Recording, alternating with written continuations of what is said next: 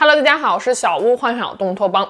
二零零九年三月五日，五十岁的迈克尔·杰克逊在英国伦敦 O2 体育馆宣布，将于七月起在这里举行十场演唱会。他将演唱会命名为 This Is It，就是这样，并称之为其音乐生涯的谢幕演出。This is it, and see you in July.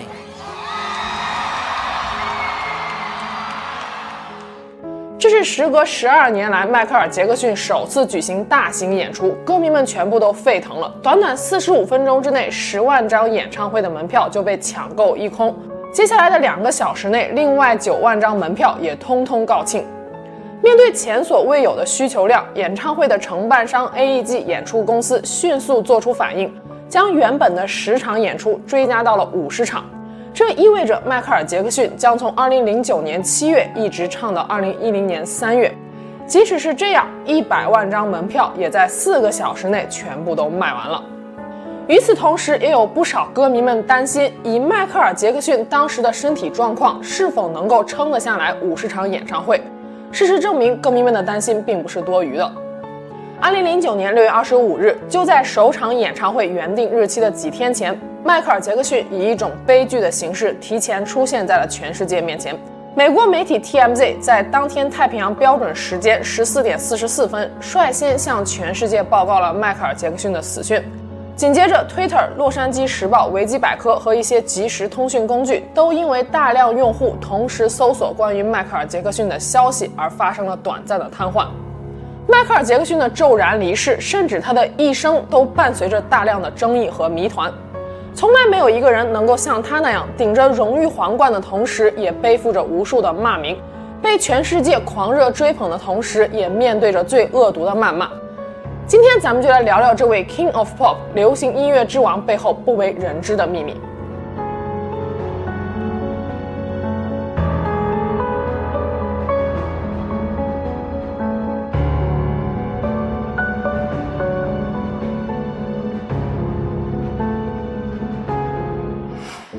尔·杰克逊一九五八年出生在美国印第安纳州的加里市，父亲乔·杰克逊与母亲凯瑟琳·杰克逊一九四九年成婚，家中共孕育有七个子女。迈克尔·杰克逊排行老七，是最小的一个，却也是音乐成就最高的一个。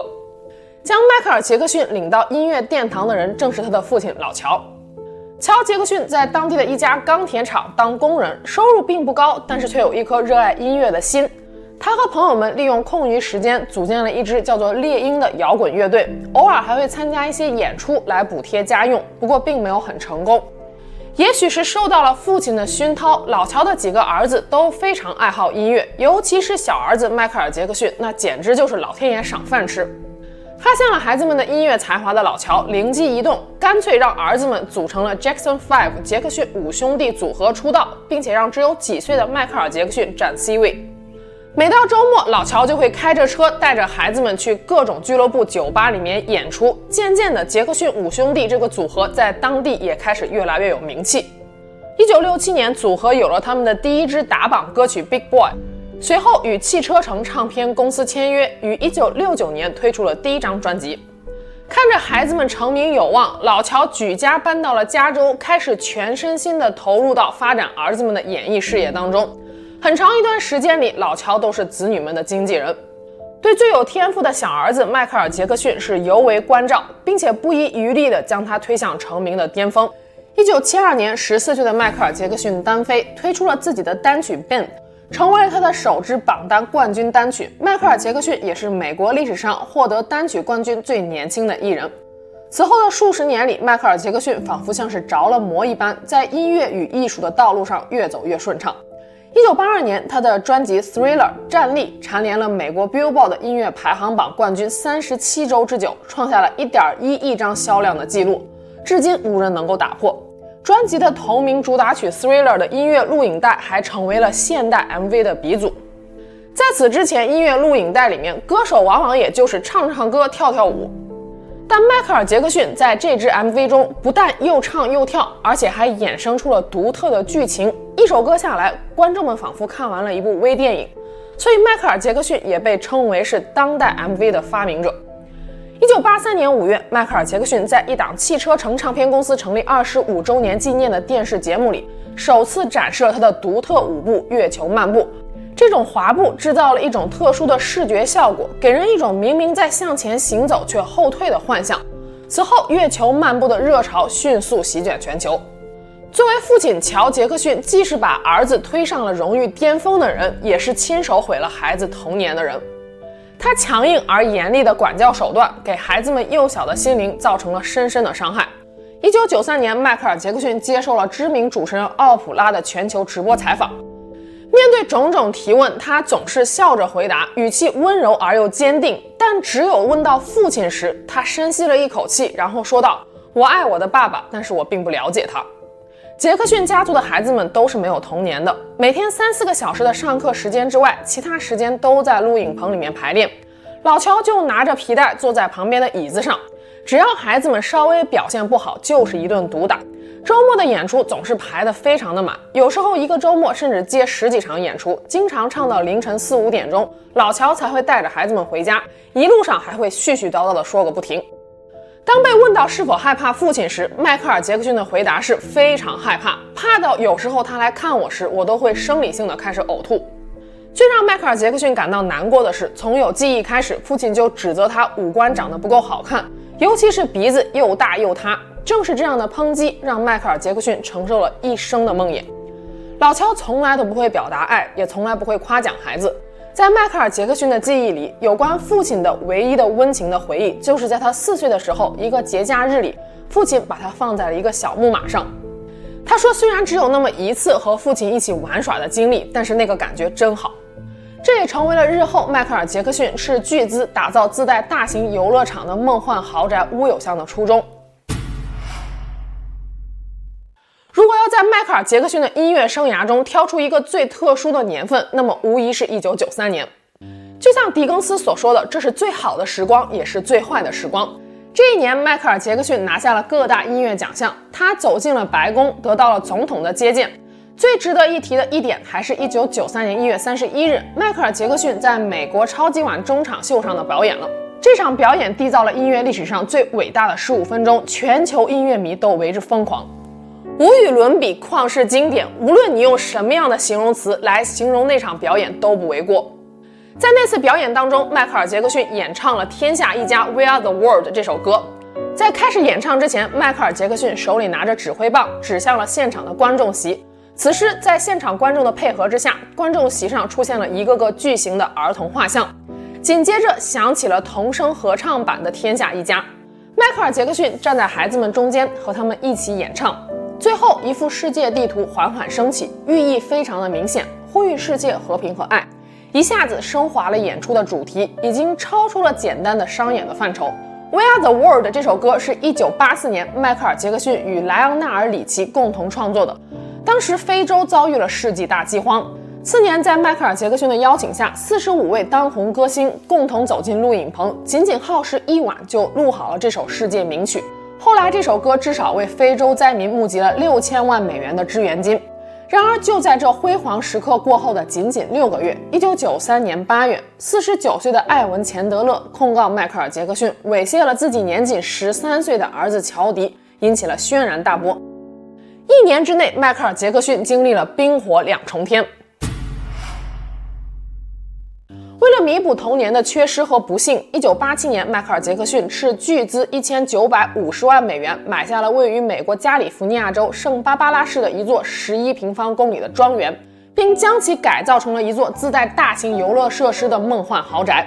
庄园里有私人运动场、人工湖、游乐场、电影院、动物园，还有咔嚓着齿轮前进的电动小火车，有华丽的街灯、摩天轮、旋转木马，还有五彩缤纷的花园。迈克尔·杰克逊用经典童话《小飞侠彼得潘》中的梦幻岛 Neverland 来给庄园命名，中文被翻译为“梦幻庄园”、“虚无岛”或者“乌有乡”。在彼得潘的梦幻世界里，居住在 Neverland 的精灵们永葆童心。迈克尔·杰克逊用乌有乡来隐喻自己心中深藏的那块极乐世界。乌有乡不仅仅是迈克尔·杰克逊的家，更是一场盛大的嘉年华。这里面对全世界有病的或者是贫困的儿童，全年免费开放。孩子们可以通过慈善机构申请来这里参观，甚至是小住。迈克尔·杰克逊与他的家人和朋友们曾经在这里度过了许多美好的时光，只可惜彩云易散，琉璃易碎。乌有乡这个曾经的世外桃源，很快就成为了杰克逊噩梦开始的地方。一九九三年二月，因为一次汽车抛锚，迈克尔·杰克逊意外认识了某租车公司的老板大卫·史瓦茨。大卫的继子乔迪·钱德勒是迈克尔·杰克逊的超级粉丝。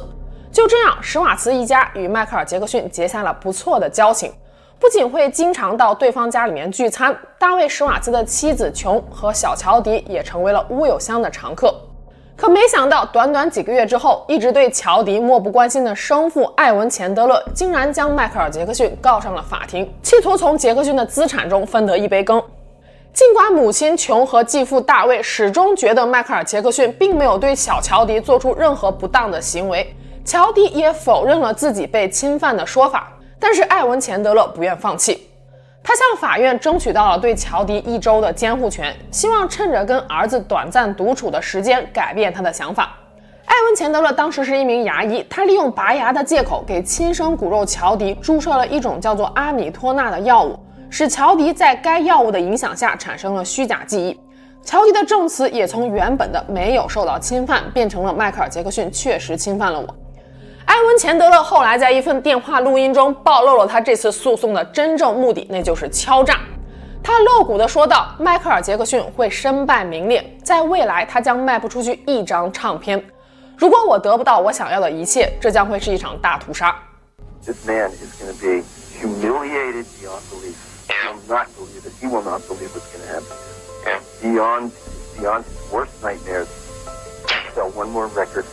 If I go through with this. I win big time. I will get everything I want. They will be destroyed forever. 一九九三年十二月二十日，FBI 要求对迈克尔·杰克逊进行全身的裸体检查，迈克尔·杰克逊同意了。随即，警方、迈克尔·杰克逊以及钱德勒双方的律师、一名医生、一名检察官，还有一名摄影师进入了乌有乡，在杰克逊的房间里对他进行了二十五分钟的检查和拍照。得出的结论是，乔迪对于迈克尔·杰克逊隐私部位的描述有相似的地方，就比如说患白癜风的症状，但也有非常不准确的地方。因此，乔迪的证词不能够作为给杰克逊定罪的依据。这次裸体检查给迈克尔·杰克逊的身心都造成了极大的影响。即使是这样，即使是流言四起，迈克尔·杰克逊依然不愿意庭外和解。然而，当时杰克逊正处于事业的巅峰。危险之旅世界巡回演唱会也因为这起案件取消了1993年11月11日墨西哥站之后的所有演出。如果继续接受审问和调查，很可能意味着工作停摆。唱片公司是绝对不允许这样的事情发生的。在公司的施压之下，杰克逊被迫接受了庭外和解，支付了钱德勒一家两千多万美金，艾文·钱德勒这才撤诉。但是事情到这里还远远没有结束。二零零二年，前 BBC 记者马丁·巴希尔找到了迈克尔·杰克逊，表示愿意为他拍摄一部纪录片。巴希尔曾经是 BBC 广角镜栏目的记者，靠着拍摄戴安娜王妃的纪录片而声名大噪。杰克逊与戴安娜王妃都热衷慈善事业，两个人又是好友。迈克尔·杰克逊天真的以为，巴希尔既然能够获得戴安娜王妃的信任，人品应该问题不大，就同意了拍摄。当时的媒体还不算发达，迈克尔·杰克逊也想要通过这部纪录片向外界展示真实的自己，或许能够消除公众对自己的许多误解。二零零二年五月，巴希尔带着他的团队来到了乌有乡，开始跟在迈克尔·杰克逊身边拍摄，一直到二零零三年一月才离开。然而，迈克尔·杰克逊长达九个月的友善却没能阻止巴希尔的阴谋计划。二零零三年二月，一个半小时的纪录片和迈克尔·杰克逊一起生活出炉。影片中，迈克尔·杰克逊成为了一个有怪癖的疯疯癫癫的人。杰克逊没有想到，这部被寄予厚望的纪录片竟然成为了将他推入深渊的黑手。影片一开始，巴希尔以观察者的角色进入了杰克逊的生活。迈克尔·杰克逊积极热情地带他参观乌有乡，他们玩赛车、坐摩天轮。这边的杰克逊看起来天真快乐，但影片的旁白却是。这是你没有见过的杰克逊，他的音乐、金钱、孩子、性，还有他的脸。从一开始，巴希尔就没有想和迈克尔·杰克逊成为朋友，他只想从杰克逊身上挖出劲爆的话题。在杰克逊的音乐工作室里，巴希尔让迈克尔·杰克逊展示他的月球漫步。杰克逊表示自己害羞难为情，巴希尔却语气强硬地说道：“我知道你的害羞，但你就站起来表演给我看一下。”后来，巴希尔连续追问迈克尔·杰克逊的隐私经历，最后杰克逊说道：“小时候经常看到哥哥带女孩子回来，而他的第一次是又紧张又害怕。”就这样，巴希尔把迈克尔·杰克逊塑造成了性恐惧、害怕与女孩接触、不喜欢女性的人设。在纪录片里，迈克尔·杰克逊应粉丝要求把自己的小儿子坦坦抱了出来，但因为担心拍摄灯光太过刺眼，以及不想过早的暴露孩子的容貌。杰克逊用一个纱巾将孩子给遮了起来，但这一切在纪录片里却完全变了味儿。影片中，婴儿被裹在纱巾里艰难地进食，而抱着他的父亲则神经兮兮、絮絮叨叨地喂着奶。当杰克逊把孩子带回屋里时，巴希尔加了一句旁白：“迈克尔·杰克逊的行为引起了我的注意。”影片最后的部分也是争议最大的部分。巴希尔跟拍杰克逊在乌有乡招待前来这里参观游玩的孩子们。本来温馨又欢乐的场景，却被巴希尔附上了这样一段旁白。我实在不敢相信，经过1993年的那场官司，迈克尔·杰克逊居然还敢让孩子们跟他一块住。镜头的下一秒切换到了一名叫做加文·阿维佐的身患癌症的男孩，他和杰克逊肩并肩地坐在沙发上接受采访。之前医生曾经诊断加文最多只能活一个月了。加文的一个遗愿就是能够见上迈克尔·杰克逊一面。可是当时加文身边没有任何一个人有渠道能够联系得上杰克逊。后来一位慈善机构的工作人员抱着试一试的心态，把电话打到了乌有乡。可没想到第二天加文就接到了迈克尔·杰克逊的电话。原本事情就是这么简单，但是巴希尔的纪录片却把焦点放在了加文和迈克尔·杰克逊两个人的关系上。影片中，巴希尔问迈克尔·杰克逊：“你都四十四岁的大男人了，还天天跟孩子们住一个房间，在一起玩，你能得到什么呢？”迈克尔·杰克逊说：“我和孩子们的关系非常好，我写的歌、编的舞都是从孩子们身上获得的灵感。他们想睡我的床，那就睡，我睡地上就行。”杰克逊明确地表示，乌有乡有足够的客房，但是每一个来这里的孩子都想和他待在一起。他会说：“只要你们的父母同意，我这边就没有问题。”加文在他的房间时，也是他睡在地上，加文睡在床上的。两个人还因为抢着睡地板争论了好久。然而接下来的旁白，巴希尔却说：“不得不说，听完这些之后，我感到挺不舒服的。我觉得迈克尔·杰克逊对孩子有一种深深的迷恋。”可想而知，纪录片播出之后，公众又重燃了对迈克尔·杰克逊娈童案的兴趣。二零零三年二月底，为了反驳马丁·巴希尔这部纪录片的恶意剪辑，杰克逊团队放出了纪录片拍摄期间他们所录制的幕后画面，并且取名为《迈克尔·杰克逊专访：你从未看到过的镜头》。这部影片所呈现的内容与巴希尔的纪录片的基调截然不同。影片显示，巴希尔在采访杰克逊时毫不吝啬赞美之词，甚至说道。你和孩子们的关系真的是太好了，你们的关系看起来很自然，充满爱与关怀，我几乎都要落泪了。然而，即使是这样，二零零三年六月，圣巴巴拉郡地方治安部门依然对迈克尔·杰克逊展开了调查，认为他有侵犯加文·阿维佐的嫌疑。同年七月，加文·阿维佐一家接受了问讯。十一月十八日，七十多名执法人员拿着一纸搜查令来到了乌有乡，搜查了这里的每一个房间、每一个抽屉，拷贝了每一台电脑中的所有文件。警方的这一举动在当时引起了广泛的争议和谴责，因为这一次所出动的执法人员比美国历史上任何一次调查连环杀人犯所出动的人员都要多。然而，整整十八页的搜查记录总结起来就只有一个词：nothing，什么都没有查到。这起案件持续了将近两年的时间。二零零四年四月，迈克尔·杰克逊被指控阴谋罪、猥亵儿童罪、儿童绑架罪、非法监禁勒索等十多项罪名。如果这些罪名全部都成立的话，迈克尔·杰克逊将面临二十年的牢狱之灾，他的演艺生涯也将从此画上一个句号。二零零五年六月十三日是这起案件宣判的日子，美国纽约时代广场的大屏幕前面挤满了围观的路人，他们都在焦急地等待着审判结果。每当一项无罪裁定被宣读之后，就有一只白鸽被放生飞向天空。当全部十四项无罪裁定被宣读完毕之后，歌迷们一片欢腾。大家互相拥抱，五彩的纸屑满天飞舞，有人甚至激动地晕了过去。可这两起娈童案件依然对迈克尔·杰克逊的事业、精神世界甚至身体健康造成了严重的打击。第一起案件让他接受了极具羞辱性的调查，第二起案件更是启动了司法诉讼程序。从那之后，杰克逊再也没有回到乌有乡居住，而是带着他的三个孩子在全世界各地旅居。他觉得警方的多次搜查和恶意指控玷污了那片土地的圣洁。除了娈童案，围绕着杰克逊的另外一个巨大争议，便是他逐渐改变的容貌，尤其是肤色了。九十年代初，在媒体的炒作之下，有不少人认为杰克逊是因为嫌弃自己黑人的身份，进而进行了皮肤漂白或者植皮。一九九三年，在接受奥普拉采访时，杰克逊首次公开回应了关于皮肤漂白的质疑。他说道：“首先，据他所知，根本就没有所谓的皮肤漂白技术，他也从来没有见过。其次，他患上的是一种皮肤病，色素受损，变白并非他所愿，他也无能为力。”有无数白人晒日光浴，追求古铜色的皮肤，却从来没有人因此遭受过非议，只有他被大众议论纷纷。而且他表示，作为一个非裔美国人，他感到非常的自豪。I'm a black American. I'm proud to be a black American. When people make up stories that I don't want to be who I am, it hurts me.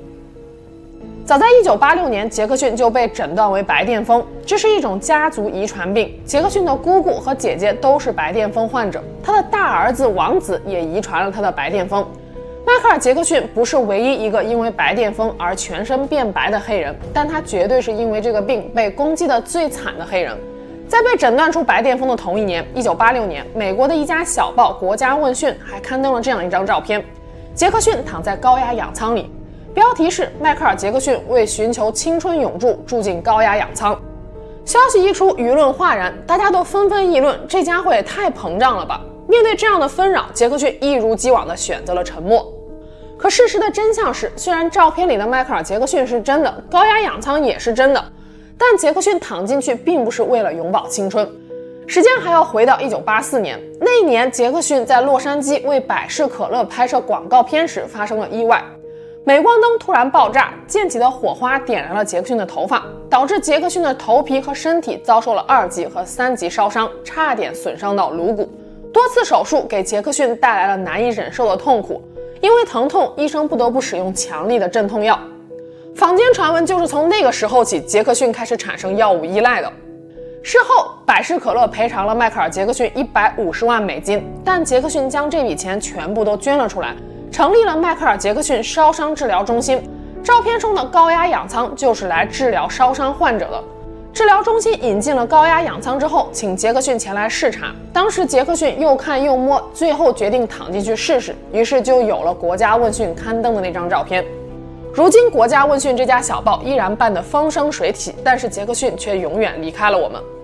由于长期失眠，再加上各种身体不适，迈克尔·杰克逊在2009年宣布举行《This Is It》演唱会时，其实早就已经被各种药物折磨得不成人形了。2009年6月24日下午，杰克逊走下自己租来的位于美国加州洛杉矶霍姆比山庄的豪宅的楼梯，来到餐厅和孩子们坐在一起用餐。这是他生命中的最后一次用餐。杰克逊的私人厨师凯·蔡斯为他准备的是烤金枪鱼、有机沙拉、一个胡萝卜以及一杯橙汁。因为晚些时候需要彩排，杰克逊必须吃一些清淡又耐饥饿的东西。根据他的厨师蔡斯所说，当天杰克逊的状态非常好，看起来精力充沛的样子。六月二十四日傍晚六点半，迈克尔·杰克逊来到了位于洛杉矶市中心的斯坦普斯体育中心。伦敦演唱会开始之前，迈克尔·杰克逊和他的团队就是在这里做最后的彩排的。当晚有很多人都记得杰克逊的状态充满了激情，他演唱了好几首经典曲目，晚些时候还和伴舞们第一次穿着演唱会的服装表演了《Thriller》。杰克逊亲自挑选的舞者之一克里斯·格兰特说道：“迈克尔·杰克逊脸上的表情告诉我们，他真的很享受音乐。”午夜时分，彩排结束，迈克尔·杰克逊一一拥抱了当天的所有舞者，感谢了整个团队。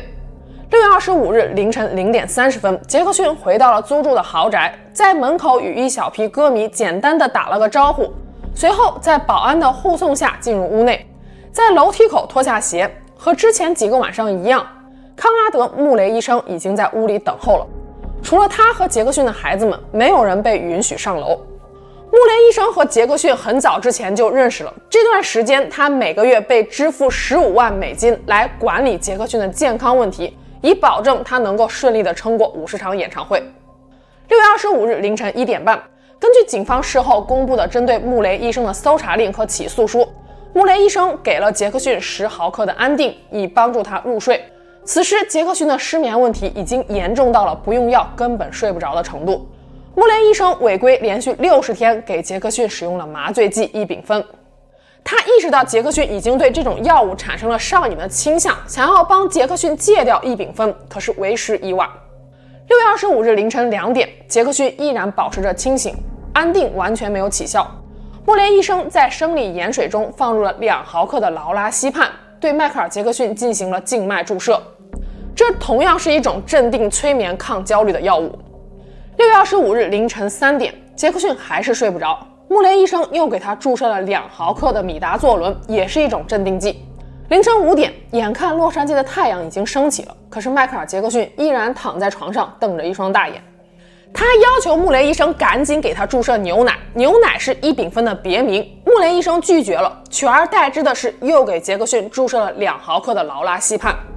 早上七点三十分，杰克逊依然清醒着，穆雷医生又为他静脉注射了两毫克的米达唑仑。这一晚上的连续用药已经让穆雷医生有一些害怕了，但是杰克逊依然毫无睡意。上午十点四十分，经历了一夜无眠的杰克逊极度的烦躁，他再一次要求穆雷医生赶快给他注射牛奶，他需要睡觉。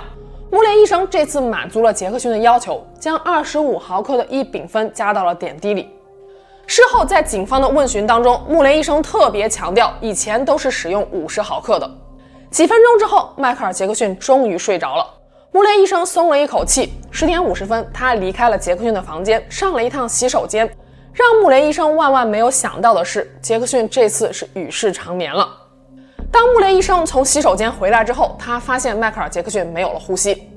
他立刻给杰克逊注射了零点二毫克的福马西尼，以抵消麻醉镇静药物的作用，并开始给杰克逊做心肺复苏。可是他并没有遵循 CPR 的标准流程，没有把杰克逊放在地上或者是硬板上，而是把一只手垫在了杰克逊的身体下面，用另一只手按压胸腔。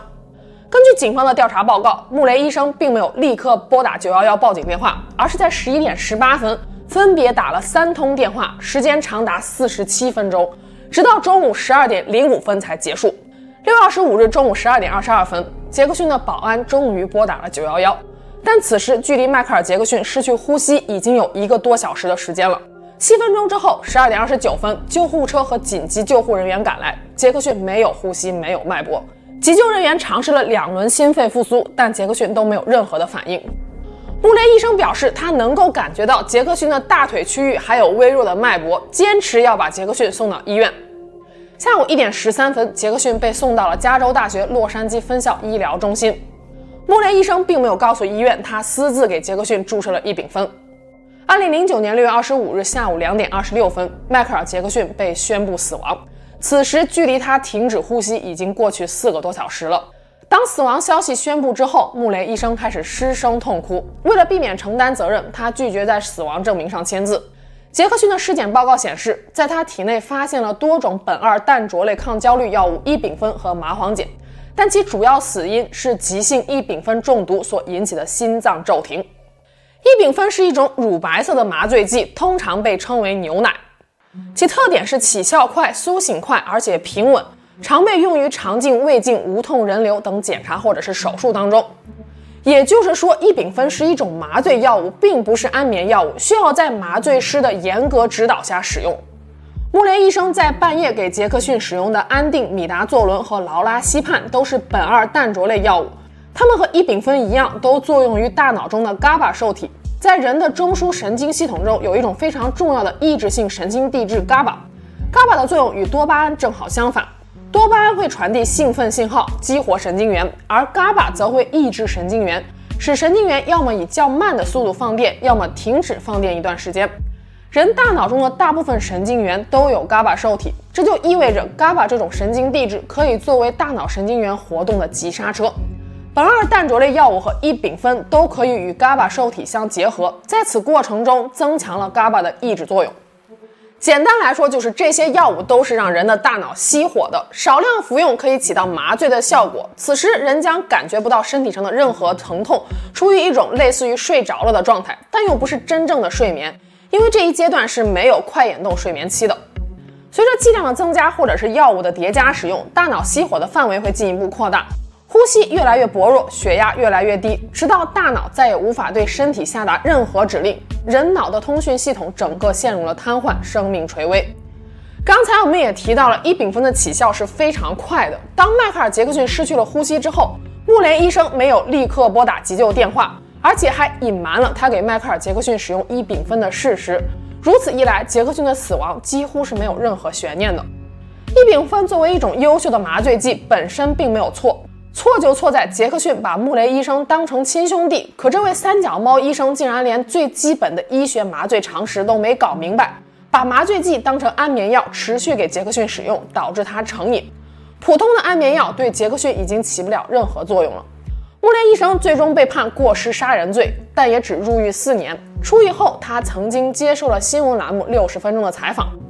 在采访中，穆雷医生竟然说是迈克尔·杰克逊趁他上洗手间的两分钟的空档又醒了过来，并且给自己加用了一丙酚，才导致了悲剧的发生。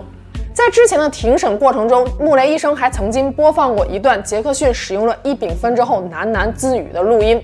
杰克逊说道：“他希望大家在看完他的演唱会之后会感慨，这是他们这一辈子看过最棒的演出，是上帝希望他这么做的。”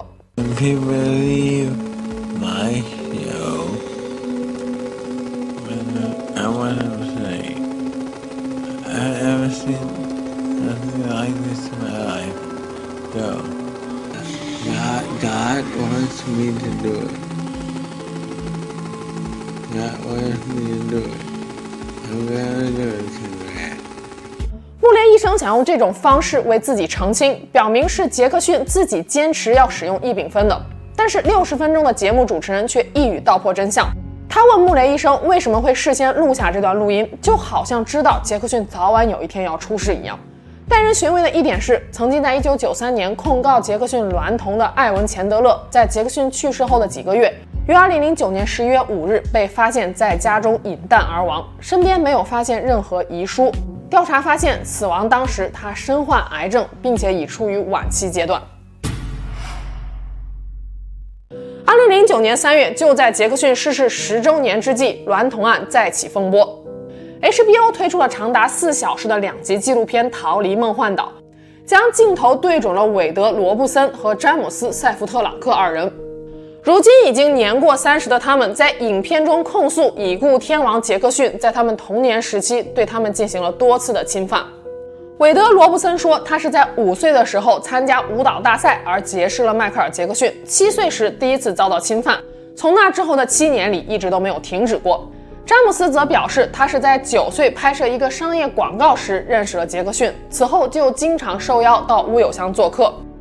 纪录片中最具冲击性的一幕发生在第一集第九十分钟左右，詹姆斯拿出了一枚戒指，说是杰克逊送给他的定情信物。杰克逊曾经在卧室里为他举办了一场简易的婚礼，戒指是用来巩固他们对彼此的承诺的。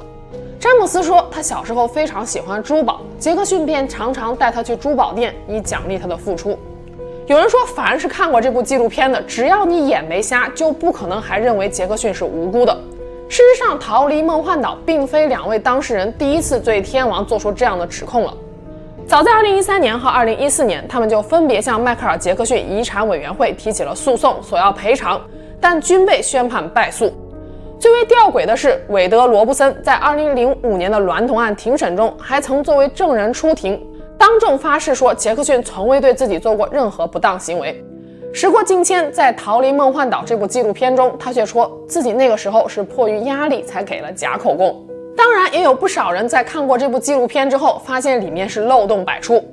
比如说，在第一集五十一分钟左右，詹姆斯说他曾经在乌有乡的火车站里和杰克逊发生过一些事情。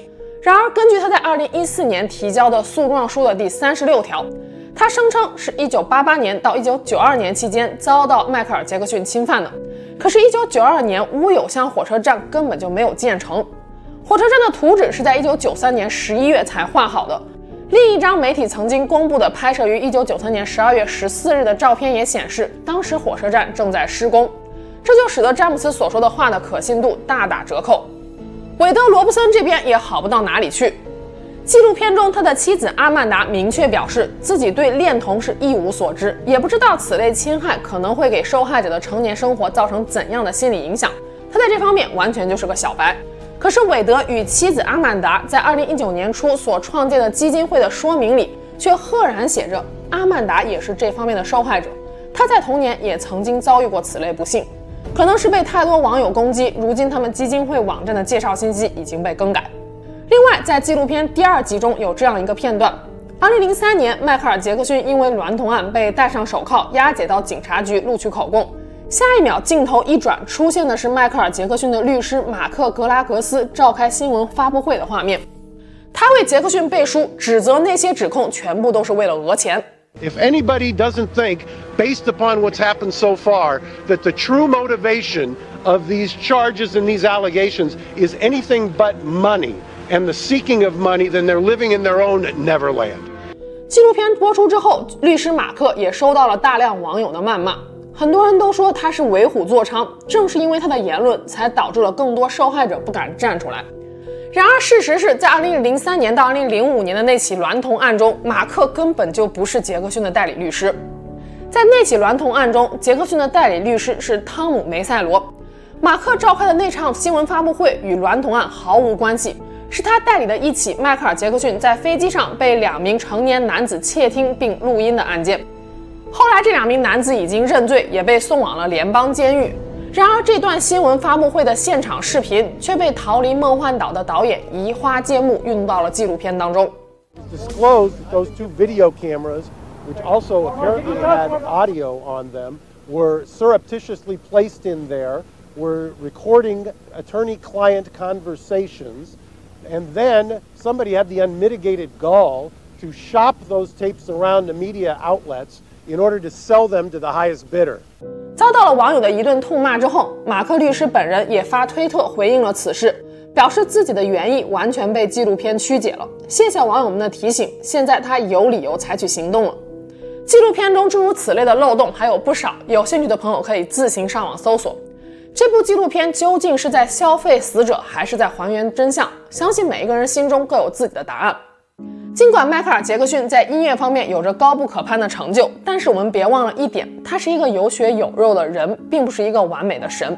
他热衷于慈善事业，短暂的一生里，个人捐款金额超过了六亿美元，靠一己之力支撑了三十九个慈善机构的运转。去世后，根据遗嘱，他百分之二十的遗产也被捐了出去。但是杰克逊也不是没有做过出格的事。二零零二年十一月，在德国柏林，他就曾经将当时九个月的小儿子坦坦包出了四层高的酒店阳台，悬空给歌迷看。这可能是杰克逊在镜头面前做过的最愚蠢的事情了。杰克逊生活在一个造神的时代，人们热衷于造神，但更热衷于把神拉下神坛。最近几年，网络上又开始流传着一种说法。说迈克尔·杰克逊其实并没有死，他只是故意制造了2009年的那场事故，从此离开了大众的视野。此类所谓都市传说的背后，隐藏的其实是广大歌迷们的怀念与不舍。如果杰克逊真的没有死，希望他远离纷争，再也不被打扰；如果他真的走了，那么希望他在天堂里能够被温柔以待。今天就让我们下期节目见了，拜拜。